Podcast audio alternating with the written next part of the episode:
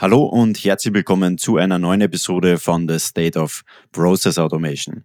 Mein Name ist Christoph Bacher und es freut mich, dass du auch heute wieder mit dabei bist.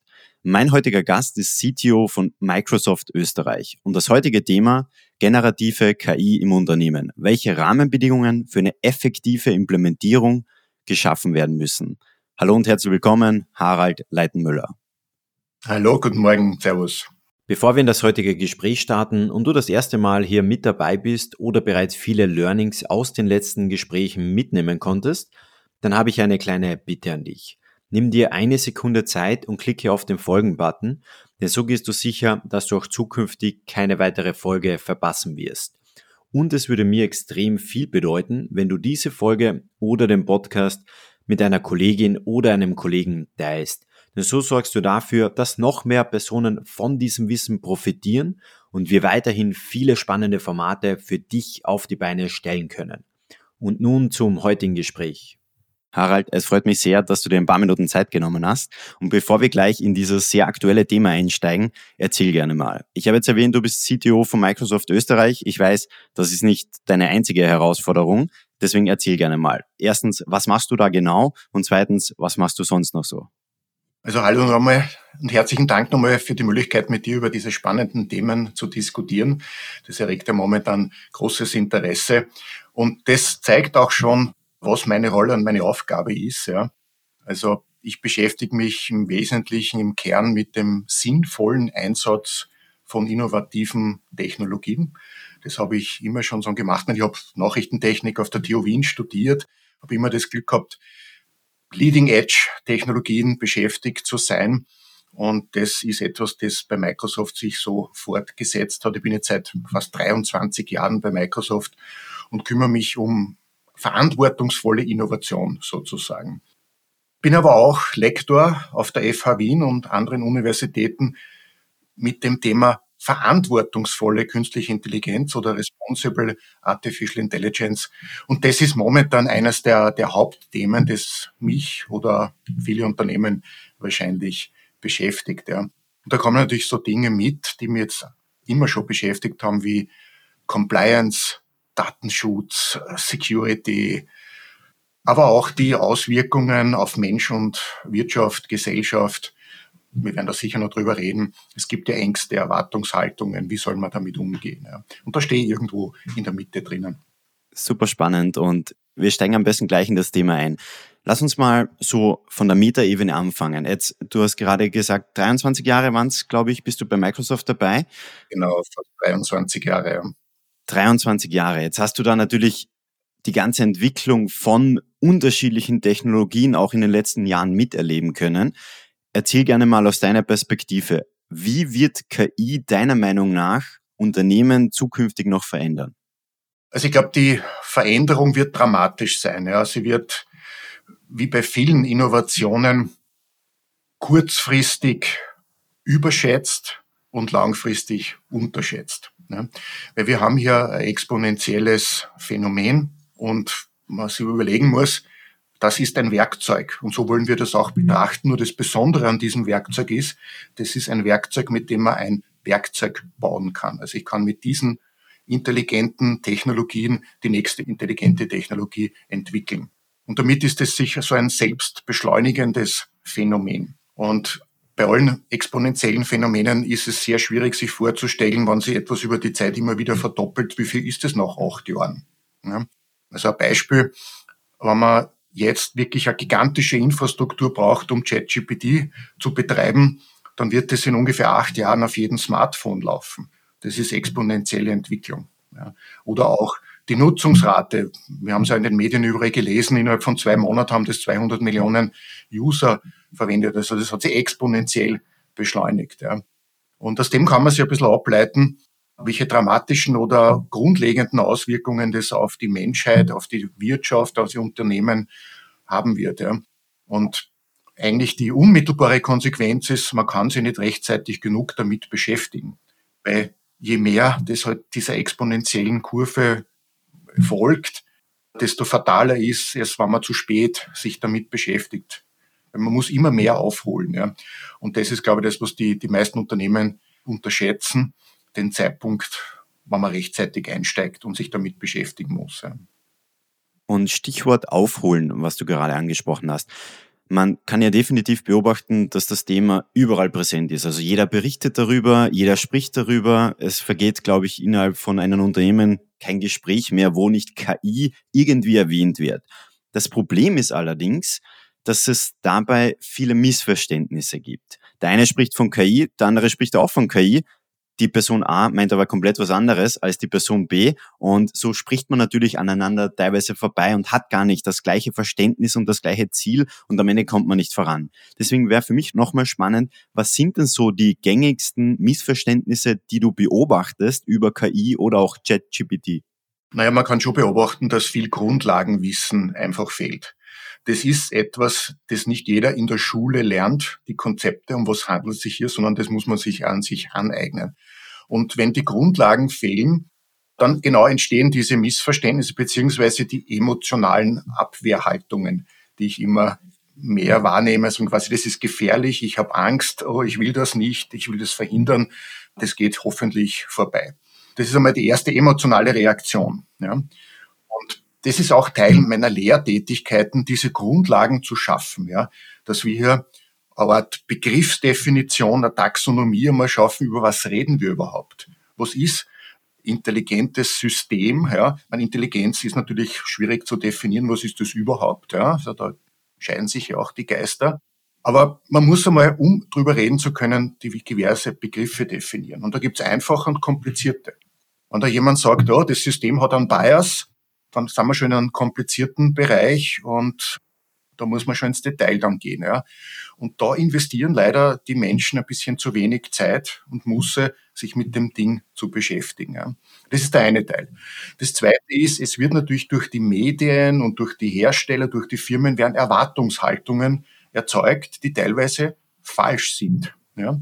Also wenn ein Produkt, eine Technologie einen gewissen Verwendungszweck verfolgt. Und gerade bei ChatGPT, bei diesen Large Language Modellen kann man sagen, die haben einen sehr fokussierten Zweck.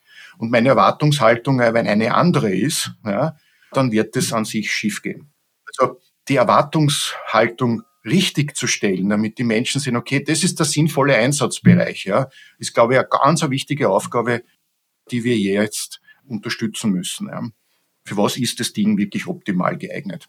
Und das Dritte, ich glaube, das ist was wir am Anfang kurz angesprochen haben, diese massive Unterschätzung. Ja, was das alles bewirkt und, und wie schnell das alles geht. Ja.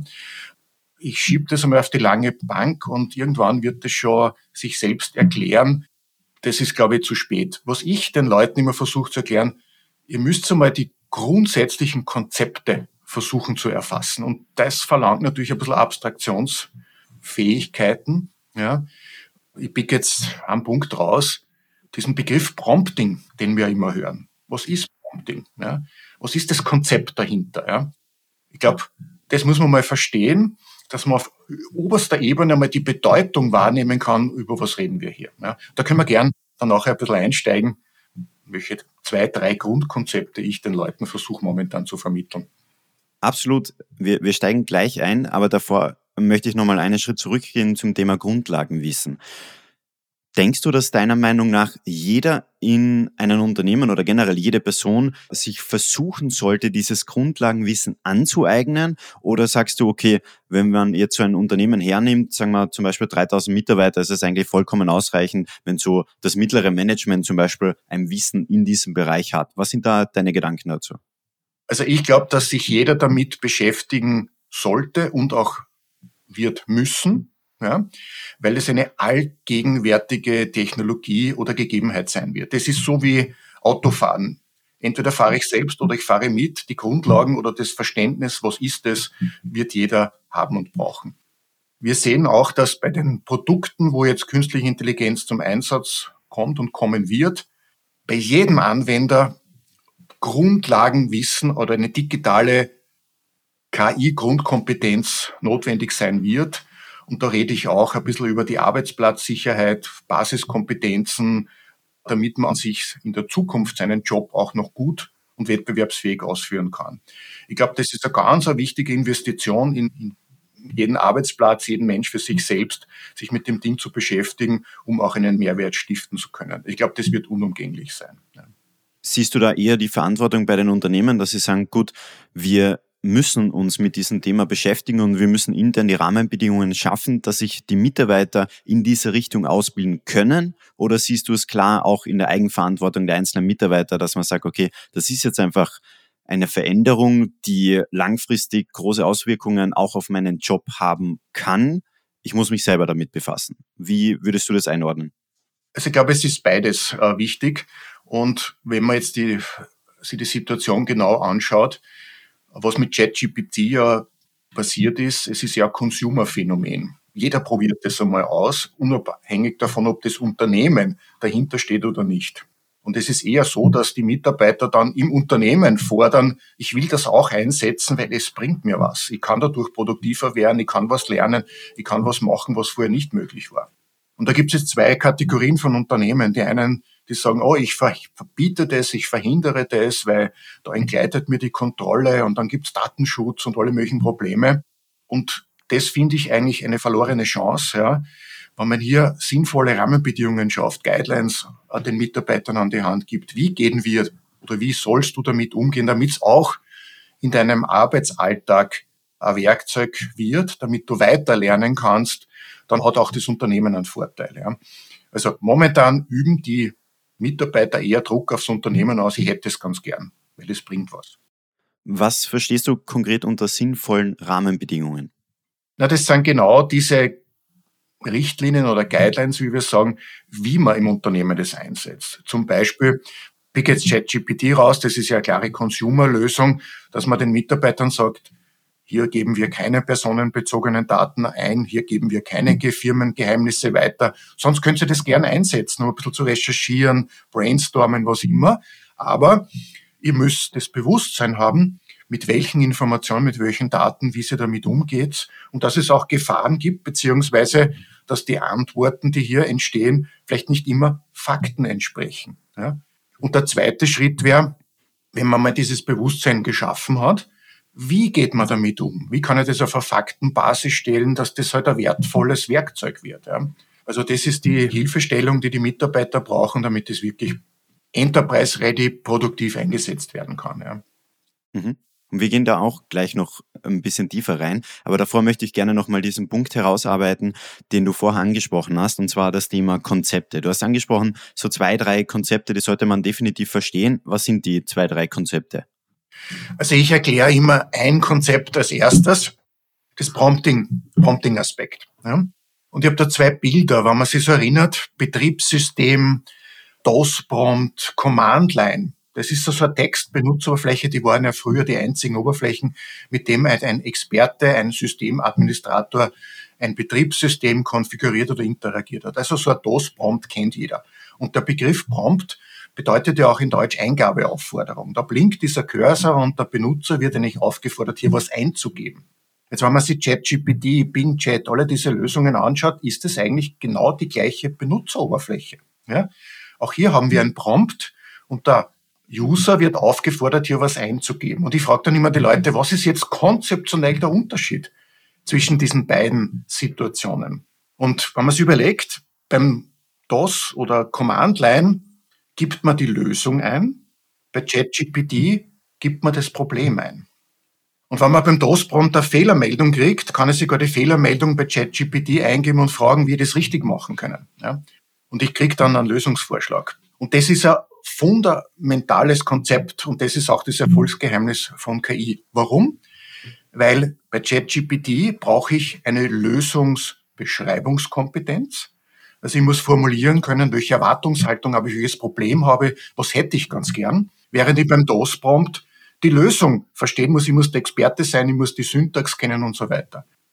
Und dadurch bekommen mehr Menschen jetzt Zugang zu Technologie. Wenn sie in der Lage sind, ihr Problem zu beschreiben, mit einem Prompt können sie eine Lösung erwirken oder bekommen zu ihrem Problem.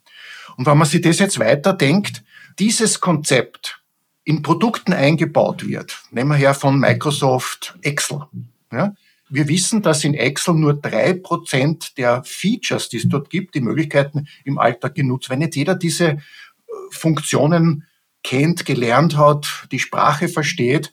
Aber wenn ich jetzt eine Benutzerschnittstelle oder Element dort habe, wo ich dieses Problem beschreiben kann und diese Technologie die Kompetenz eben nutzt, die Funktionen nutzt, habe ich einen breiteren Zugang, mehr Menschen können diese jetzt intelligentere Technologie nutzen. Das ist das fundamentale Konzept hinter diesem ganzen KI-Hype, der momentan existiert. Also mit dem fange ich in der Regel an. Und bleiben wir vielleicht ganz kurz bei diesem Konzept stehen, weil du hast gesagt, das eine ist, ich muss die Lösung beschreiben können, das andere, ich muss das Problem beschreiben können. Wenn ich jetzt das Problem beschreibe und dann die Antwort bekomme, oder die Lösung geschildert bekomme, muss ich trotzdem validieren können, ob die Lösung jetzt korrekt ist oder ob sie falsch ist. Das heißt, ich brauche ja in beiden Anwendungen, brauche ich ein Verständnis für den speziellen Use Case, um am Ende wirklich validieren zu können, ja, es ist richtig, oder? Ja, da sind wir jetzt aber auch bei diesen falschen Erwartungshaltungen. Ja? Wenn, wenn wir von einem Large Language Model sprechen, also das, was hinter ChatGPT steht, dann sollte man die Erwartungshaltung haben, dass das Ding gut und elegant sprechen kann. Vielleicht sogar empathisch, immer verfügbar kann sprechen. Aber man darf nicht die Erwartungshaltung haben, dass diese Antwort hundertprozentig korrekt ist und auf Fakten basiert. Ja? Und da sind wir beim zweiten Konzept, das leider viel zu wenig kommuniziert wird, das nennt sich Grounding.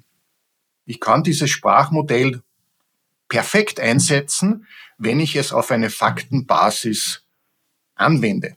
Wenn ich ChatGPT Fakten liefere und sage, ja, das ist das Dokument, fasse es mir zusammen, ja, beschränk dich auf dieses Dokument, alles andere interessiert mich nicht, ja, dann grounde ich dieses Sprachmodell auf diesen Kontext.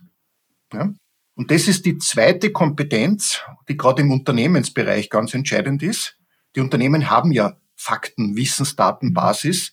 Und jetzt kann ich dieses Sprachmodell auf diese Wissensdatenbasis anwenden. Und Grounding ist jetzt das, was wir die Grundlage nennen für Enterprise GPT. Das ist das, was die Unternehmen jetzt machen. Wie verknüpfe ich dieses mächtige GPT-Modell, dieses Werkzeug mit meinen Daten, so dass es auf einer Faktenbasis basiert und dass ich dann wirklich hochwertige Antworten kriege. Und dann brauche ich wesentlich weniger Validierungskompetenz, weil dann muss ich eigentlich nachrecherchieren. Und bei diesem Grounding, wenn ich es richtig mache, liefert mir das Sprachmodell die Quelleninformation. Da steht dann in den Antworten drinnen, ich habe dieses Faktum aus dieser Basis bezogen, da kannst du es nachlesen. Ja, das ist so quasi die Evidenz, der Beweis, Daher habe ich das. Ich habe das nur interpretiert, formuliert, zusammengefasst in der Form, wie du das haben wolltest. Also das ist das zweite wichtige Konzept, Grounding. Da gibt es auch Technologien dazu, wie man das machen kann, äh, das man verstehen sollte. Und du hast ja, glaube ich, gesagt, so drei Grundkonzepte sollte man verstehen. Was ist das dritte? Naja, das dritte, das ist so quasi mein, mein Lieblingsthema, ist Responsible Artificial Intelligence. Wie gehe ich mit diesen Werkzeugen verantwortungsvoll um? Also dieser ganze Lebenszyklus von der Entwicklung, Betrieb, Verwendung, dass es auch gesellschaftlich ein wertvoller Nutzen ist. Ja? Dass ich nicht diskriminiere, dass ich es fair einsetze, dass ich es verantwortungsvoll, Transparenz einsetze. Ja? Weil wir haben natürlich hier ein zweischneidiges Schwert. Ja? Man kann natürlich auch einen Schaden anrichten. Also wenn wir das Thema Fairness hernehmen, das hat auch zwei Gesichter. Das eine ist, es sollte eigentlich jeder Zugang zu diesem Werkzeug haben, weil sonst ist es unfair, wenn das teuer, exklusiv ist und nur wenige den Vorteil genießen, würde das auch nicht als fair empfinden. Umgekehrt, wenn ich eine Lösung damit baue, ja, kann ich dadurch vielleicht Menschen einen Vorteil verschaffen und einen anderen einen Nachteil. Ist auch ein Fairness-Problem. Ja. Und das sind schon ein bisschen kompliziertere Konzepte, die ich hier verstehen muss. Da sind wir zum Beispiel bei diesen Aspekten Bias, ja, was dann Diskriminierung äh, verursacht. Wenn ich mir dieser Dinge nicht bewusst bin, wenn ich nicht weiß, dass hier ein Bias vorliegt und ich das einfach blauäugig einsetze, dann werde ich im Endeffekt ein Fairness-Problem haben und mit Konsequenzen rechnen müssen. Und responsible Artificial Intelligence ist für mich jenes Konzept, mit solchen Konsequenzen bewusst umgehen zu können. Es zu planen, zu bewerten, zu messen und verantwortungsvoll, sorgfältig umzugehen damit. Ja. Super spannend. Und jetzt haben wir diese drei Grundkonzepte verstanden. Und jetzt stellen wir uns nochmal vor, wir haben schon vorher darüber gesprochen. Das eine ist natürlich, dass ich zum Beispiel privat ChatGPT nutze, da verschiedene Dinge ausprobiere, wie, okay, plan mir bitte meinen Urlaub, ich fliege nach Paris, wo sind die Top-Sehenswürdigkeiten, wie kann ich das am besten timen? Das ist die eine Sache. Die andere Sache ist aber, genau das oder ähnliche Dinge im Unternehmen zu implementieren. Deswegen bleiben wir da mal stehen. Was sind so die Hausaufgaben, die ein Unternehmen machen muss, um überhaupt mal generative KI im Unternehmen einführen zu können? Na, das erste ist einmal wirklich auf, auch auf oberster Ebene und schlussendlich auf der ganzen Mitarbeiterbreite einmal diese Grundverständnisse zu schaffen. Was ist das Phänomen? Was läuft hier? Was ist Prompting? Vielleicht ein paar Prompt-Engineering-Grundkompetenzen zu schaffen damit oder die Leute darauf hinweisen, wo, wo kann ich lernen? Ja? Das ist das Erste. Das Zweite ist, wir reden immer noch von der wichtigen Basis der Daten. Ich brauche natürlich Daten, um dieses Grounding-Konzept umsetzen zu können. Wenn meine Datenbasis schlecht ist, nicht existiert, nicht verwendbar ist, dann wird das Grounding nicht funktionieren. Ja. Also das ist eine klassische Data Analytics Aufgabe. Man muss seine Datenbasis schaffen. Ja. Und das hat viele Dimensionen, ja, bis zur Urheberrechte, Verwertungsrechte, darf ich das, kann ich das und so weiter. Ja. Das ist einmal die Grundlage. Das Zweite ist, was jetzt viele Unternehmen auch schon machen, dass sie Pilotprojekte starten, Proof of Concept und auch einmal die Akzeptanz bei der Nutzerschaft abzuchecken. Also das jetzt mit ein paar Firmen gesprochen, die haben das jetzt gerade im Sommer ausprobiert, ein paar hundert User, ein paar, ein paar User einfach einmal ist es das, was ihr wollt? Gebt uns Feedback. Diese Feedback-Schleife aufzubauen, hat es einen Nutzen? Was ist problematisch? Was könnte man besser machen? Also quasi diesen Minimal Viable Prototype und diese Feedback-Schleife ist einmal ganz wichtig. Und was für mich überraschend war, alle Unternehmen, mit denen ich zu tun habe, bis jetzt positive Erlebnisse gesagt. Diese Test-User haben alle gesagt, das bringt was, das ist cool, das wollen wir haben, aber ja, wir brauchen begleitende Maßnahmen. Es ist nicht immer einfach zu verwenden. Es ist nicht immer nachvollziehbar, wie kommt es zu den Ergebnissen und so weiter. Also da ist dann Nacharbeit notwendig. Ja. Und das ist vielleicht auch eine wichtige Sache in der Erwartungshaltung. Das ist nicht etwas, das man einmal entwickelt und dann kann ich das die nächsten zehn Jahren nutzen, sondern ich werde das permanent nachbessern, weiterentwickeln müssen, die Daten aktualisieren, äh, damit es auch zeitgemäß funktioniert. Und das ist ja das, mit dem sich die Unternehmen momentan beschäftigen. Und beim, beim Thema Pilotprojekte, hast du da ein paar Bereiche beobachtet, wo jetzt Unternehmen sagen, da haben wir den größten Mehrwert schon innerhalb von kurzer Zeit gesehen oder ist das sehr divers? Es ist extrem divers. Ja. Es gibt Unternehmen, die jetzt Lösungen entwickeln für ihre Kunden, die eher nach außen gehen. Also die klassische Kundenschnittstelle, Customer Relationship Management, Support, Hotline, wo ich halt meine Daten, meine Informationen leichter zugänglich mache. Ja, also der Kunde sagt, ich habe ein Problem und ich, man wird dann darauf irgendwo hingeführt, wo man halt die Dienstleistung, die das Unternehmen bieten kann, findet. Ja, das ist die eine. Die andere Sache ist interne Werkzeuge. Ich nehme da Beispiel her. Die HR-Abteilung hat Daten über Urlaubsplanung, Pensionsaspekte, da liegen viele Informationen da und das den Mitarbeitern zugänglich zu machen. Ja, wenn ich jetzt eine Reisekostenabrechnung stellen will, wie mache ich das? Ja? Also der Mitarbeiter formuliert sein Problem und Chatbot-artig wird wieder zu dieser Information herangeführt. Ist eine relativ leichte Lösung und löst eigentlich relativ große Zufriedenheit bei den Mitarbeitern. Und das ist übrigens auch ein schneller, leichter Zugang, sich mit der Technologie zu beschäftigen. Ich brauche wenig Daten, wenig Dokumente. Das sind PDFs, Word-Dokumente, was immer, Listen und schon habe ich eigentlich einen Mehrwert gestiftet. Und ich bin auch in einer geschützten, sicheren Umgebung unterwegs. Ich kann das gut kontrollieren. Ja. Also das wären so diese üblichen Pilotprojekte, die ich sehe. Es gibt aber auch extrem innovative Pilotprojekte, Ein Beispiel, das ich letztes Mal von der Firma Siemens gesehen habe. Gemeinsam waren wir bei einer Konferenz, hat er das vorgestellt, wo die das bei Industrierobotern einsetzen. Also das Konfigurieren von einem Industrieroboter ist relativ kompliziert. Aber mit diesen neuen Technologien kann ich jetzt mit dem Industrieroboter sprechen. Ich kann in einen Dialog eintreten und sagen, lieber Roboter, wie würdest du dich fühlen, wenn du 15 Zentimeter weiter links stehst? Könntest du deine Aufgabe besser, schneller, produktiver erledigen? Und wenn man sich das einmal durchdenkt, denkt man wieder an dieses Prompting, Problembeschreibungsthema. Ich muss es nicht simulieren, rechnen, was wäre 15 Zentimeter weiter links, sondern ich sage, ich hätte eigentlich die Erwartungshaltung, dass du produktiver, besser wirst. Wie wär's? 15 Zentimeter, 12 Zentimeter, denke mal drüber nach. Also da kommen ganz, ganz coole neue innovative Ansätze. Ja.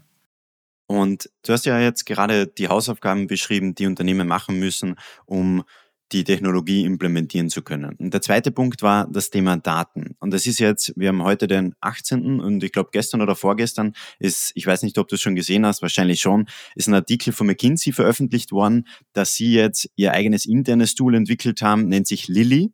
Und dann geht es ja genau darum, dass sie diese, ich glaube, es waren über 1000 oder waren es 10.000 Whitepaper, Artikel, Interviews, Transkripte zusammengepackt haben und das Modell läuft natürlich darüber und ist wie ein Co-Pilot. Den Mitarbeitern steht es zur Verfügung und der Mitarbeiter kann es natürlich für zum Beispiel Recherchezwecke nutzen, um schneller einen Experten im eigenen Netzwerk zu finden und so weiter. Das ist natürlich ein Vorteil, was jetzt zum Beispiel McKinsey hat, weil es schon in den letzten Jahren alles genau dokumentiert hat, extrem viel Whitepaper veröffentlicht hat und so weiter.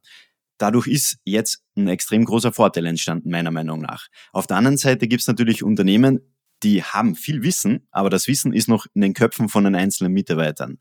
Siehst du da noch eine große Herausforderung und viel Arbeit vor den Unternehmen, das Wissen, das vorhanden ist, mal genau zu dokumentieren, um es überhaupt genau in dieser Art und Weise nutzen zu können? Auf jeden Fall, ja. Vor allem, es wird auch entscheidend für die Wettbewerbsfähigkeit sein. Ja. Ich, fasse das immer so zusammen, nicht die künstliche Intelligenz wird dir deinen Job wegnehmen, sondern die Mitarbeiter, die künstliche Intelligenz einsetzen, werden dir den Job wegnehmen. Und genauso wird es auf Unternehmensebene sein. Die Unternehmen, die es als erster schaffen, diese Werkzeuge für sich gut nutzbar zu machen, werden einen Wettbewerbsvorteil haben. Und wenn ich natürlich meine Daten nicht verwendbar habe, wenn ich dieses Wissen nicht abgreifbar habe, dann kann ich dieses Werkzeug nur bedingt einsetzen. Ja. Und damit sollten sich die Unternehmen jetzt beschäftigen, wie komme ich dorthin? Was sind meine Daten? Welche Verwertungsrechte habe ich auf diesen Daten? Und wie kann ich es dann nutzbar machen? Ja. Und welche Kompetenzen brauche ich? Meine, was man auch nicht unterschätzen darf, was auch ein Problem ist, was damit einhergeht, wir reden ja oft auch über diesen Fachkräftemangel. Es gibt leider viel zu wenige Experten. Und schon gar nicht in meinem Unternehmen, die sind in der Regel immer irgendwo anders, ja. Und ich brauche auch diese Leute dazu. Ja. Also wie komme ich rechtzeitig zu diesen Leuten? Wie baue ich diese Kompetenzen an? Und kann ich mir das überhaupt leisten? Weil wenn es zu wenig gibt, sind die in der Regel relativ teuer. Harald, und wir kommen jetzt auch ganz langsam zum Schluss, deswegen wäre für mich nochmal spannend, was sind so deine abschließenden Gedanken oder Ratschläge, die du unseren Zuhörern mitgeben möchtest? Also, ich glaube, festhalten sollten wir, dass das Thema künstliche Intelligenz ein ganz wichtiges, zentrales Thema unserer Zeit ist und jeder sollte sich damit beschäftigen und Grundkompetenzen möglichst rasch aufbauen. Thema Nummer eins. Thema Nummer zwei ist, und das ist halt ein mitteleuropäisches zentrales Thema, es kommt auch eine Regulierung auf uns zu, der AI-Act von der EU, der wahrscheinlich nächstes Jahr schlagend sein wird. Das wird besonders auch für Unternehmen, die diese Technologie einsetzen werden, ganz eine wichtige Rahmenbedingung sein. Das ist so wie die Datenschutzgrundverordnung, nur ein bisschen komplizierter. Das wird Kosten verursachen, das wird aufwändige Prozesse notwendig sein. Das muss, damit sollte man sich auch rechtzeitig beschäftigen. Und diese Dinge, die wir hier diskutiert haben, sind dafür die Grundlagen. Weil wenn ich eine gesetzliche Rahmenbedingung zu erfüllen habe und ich habe einen Responsible AI-Prozess umgesetzt, ich habe eine Sorgfalt in meinem Unternehmen mit dem Umgang, dann werde ich auch mit größter Wahrscheinlichkeit diese Anforderungen, die gesetzlichen, erfüllen können. Ja und nicht mit hohen Strafen und so Dingen rechnen können. Ja. Das nächste ist, man sollte sich auch noch strategisch damit beschäftigen. Was bedeutet es für mein Geschäftsmodell? Ja? Wettbewerbsfähigkeit. Welche Rolle hat künstliche Intelligenz? Wie verändert sich hier die Dynamik, die Arbeitswelt, die Umgebung, die Ressourcen? Weil ich glaube, und das ist etwas, mit dem sich die Geschäftsleitung natürlich auch beschäftigen muss. Ja. Das ist nicht ein Thema der IT-Abteilung, der Techniker, sondern an sich, glaube ich, braucht man vor allem Hierarchien, diese Grundverständnis und ein Wissen, wie sie das auswirken wird und auf mein Modell auswirken soll. Ja. Also das wären so die Grundlagen, die ich Ihnen empfehlen soll, mit denen er sich beschäftigt. Ja. Harald, das ist ein perfekter Schluss. Es war ein super spannendes Gespräch. Ich sage nochmal herzlichen Dank für deine Zeit. Alles Gute. Ciao. Danke auch und ich wünsche allen viel Erfolg mit diesen neuen spannenden Themen und Technologien. Das war wieder eine Folge von The State of Process Automation. Schön, dass du wieder mit dabei warst und es ist wirklich unglaublich, wie schnell die Community rund um State of Process Automation aktuell wächst. Mittlerweile sind es mehr als 2000 Personen, die hier regelmäßig zuhören und deshalb möchte ich diesen Moment kurz nutzen, um einfach mal Danke zu sagen. Danke, dass du dir diese Folge angehört hast. Danke, dass du vielleicht schon länger mit dabei bist. Und es würde mir extrem viel bedeuten, wenn du bereits das ein oder andere Learning aus den Gesprächen für dich mitnehmen konntest, dass du diese Folge oder den Podcast mit einem Kollegen oder einem Freund oder Freundin teilst. Denn dadurch können noch mehr Personen von den Gesprächen profitieren und deshalb sage ich jetzt schon mal vielen Dank dafür. Und wenn du es noch nicht getan hast, abonniere unbedingt den Podcast auf Spotify, Apple oder Google, dass du auch zukünftig keine weitere Folge verpassen wirst. Und wir hören uns in der nächsten Folge von The State of Process Automation.